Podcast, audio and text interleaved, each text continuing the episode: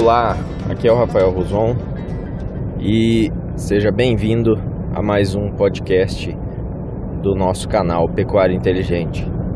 Nesse podcast eu quero discutir com você um assunto que é a liderança.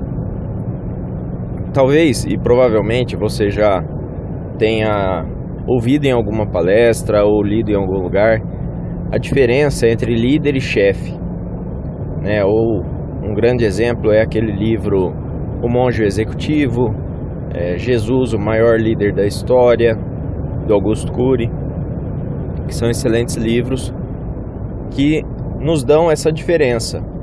Que o líder, quando ele é um verdadeiro líder, e aí entra a, o, um termo a mais né, na liderança, que é o líder servidor, ele faz com que os seus liderados queiram segui-lo, que os seus liderados sintam como se fosse um dever de fazer alguma coisa por ele.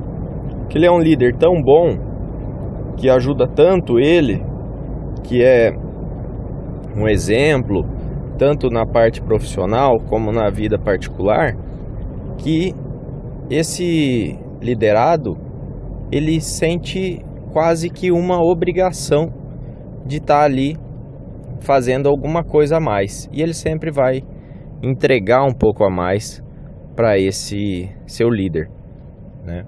E isso faz todo sentido. É, só que eu estava lendo uma reportagem agora há pouco onde questiona um pouco isso e como, na verdade, ser esse líder servidor. Era uma pesquisa americana da Universidade de Harvard. E nessa pesquisa, o pesquisador, então, ele, ele diz o seguinte: existem três tipos de pessoas em uma instituição, que são os doadores, os receptores e os comerciantes. Os doadores são esses servidores, tá? Que fazem tudo pelo pela pessoa que que ele tá ali, que pede alguma coisa para ele e tal. Enquanto o receptor é o que pede, que fica pedindo sempre. E o comerciante é o que só faz se tiver alguma coisa em troca. Tá? Ele negocia favores. Certo? Então, e, e nessa, nessa pesquisa, o, uma coisa que eles concluíram, tá? É que quanto mais você é um servidor, quanto mais você é um doador, mais você prejudica o seu liderado, o receptor no caso, tá?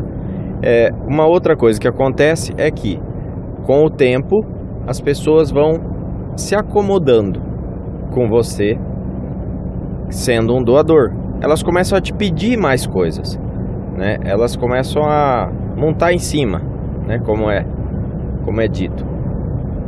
Começam a se aproveitar. Então você começa a atrair receptores para perto de você se você é um doador. E você acaba perdendo eficiência, porque você gasta muito tempo resolvendo coisas dos outros.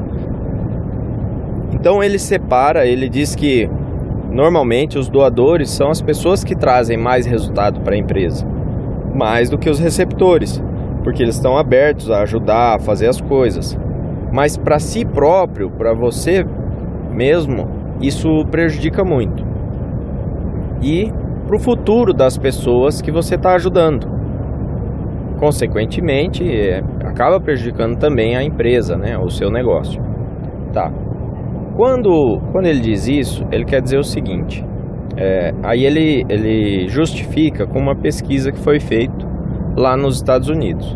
Eles fizeram um questionário para alguns professores da escola, de uma escola, de várias escolas, na verdade, onde existiam perguntas como a seguinte: é, se você, se algum aluno pede para você que ficou em dúvida da, da matéria que foi ensinada, alguma coisa. Você fica 10, 15 minutos ou até mais tempo depois da aula para explicar particularmente para aquele professor. Aí, para os professores que diziam sim, ele continuava a pergunta. Então, vamos supor que esse aluno ele sempre esteja te pedindo alguma ajuda e tal e que você você continua ajudando? Sim. Tá, vamos supor que esse aluno ele pede para você, ele diz para você assim: "Ah, professor, tem um amigo meu da outra turma que tem essa mesma dificuldade. O senhor pode ajudar ele?" Aí ele sugere algumas respostas, né, para o professor escolher. Sim, não, é, eu acho melhor você focar no seu crescimento. Não, peça para ele procurar o professor dele, entre outras coisas, eu não lembro exatamente.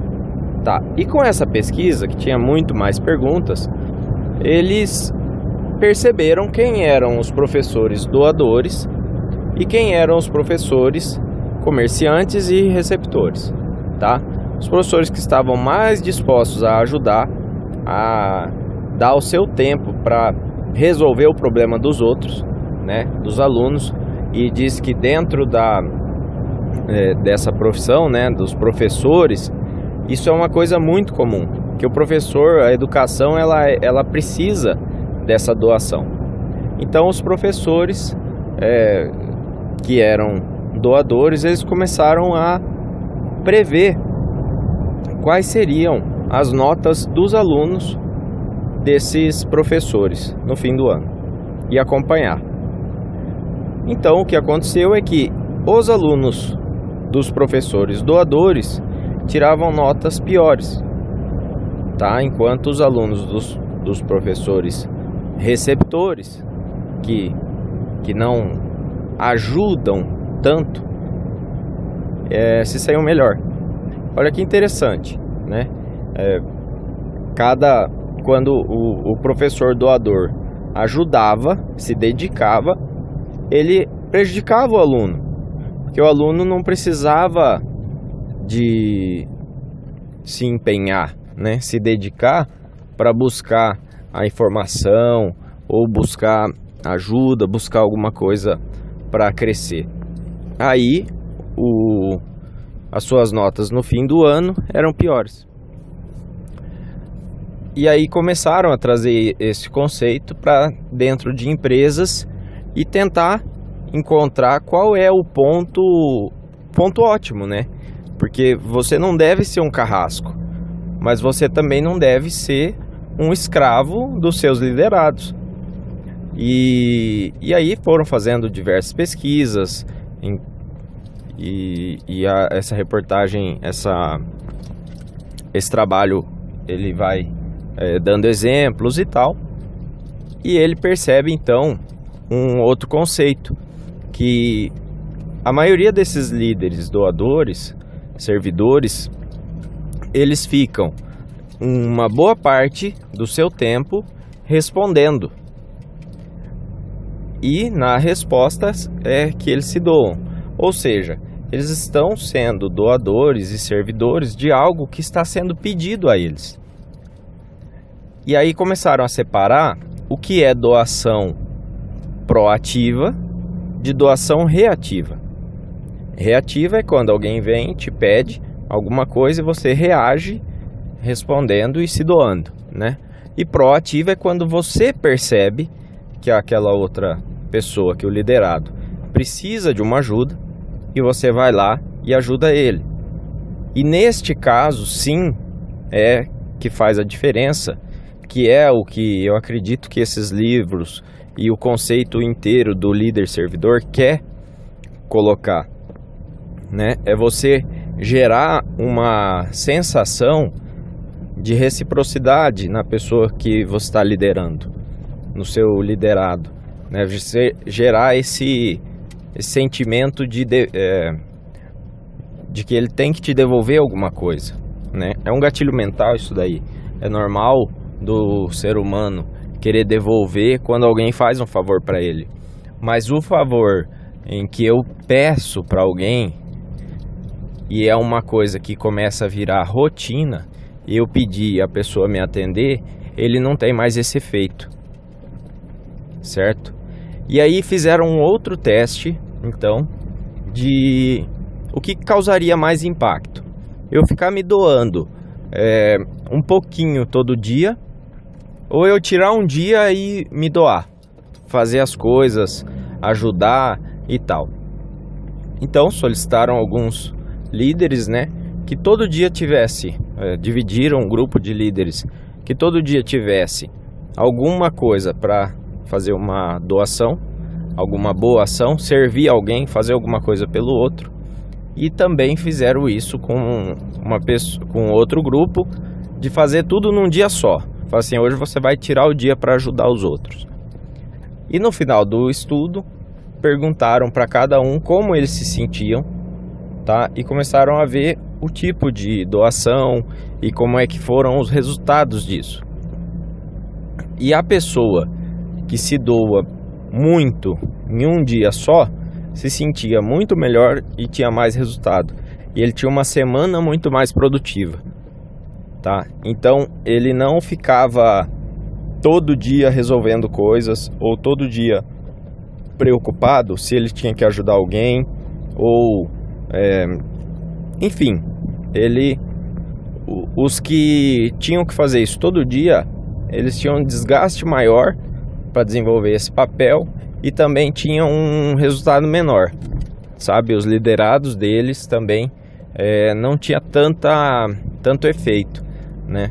Quando o você fala assim para você mesmo, hoje é o meu dia de ajudar, a sua dedicação é muito maior, né?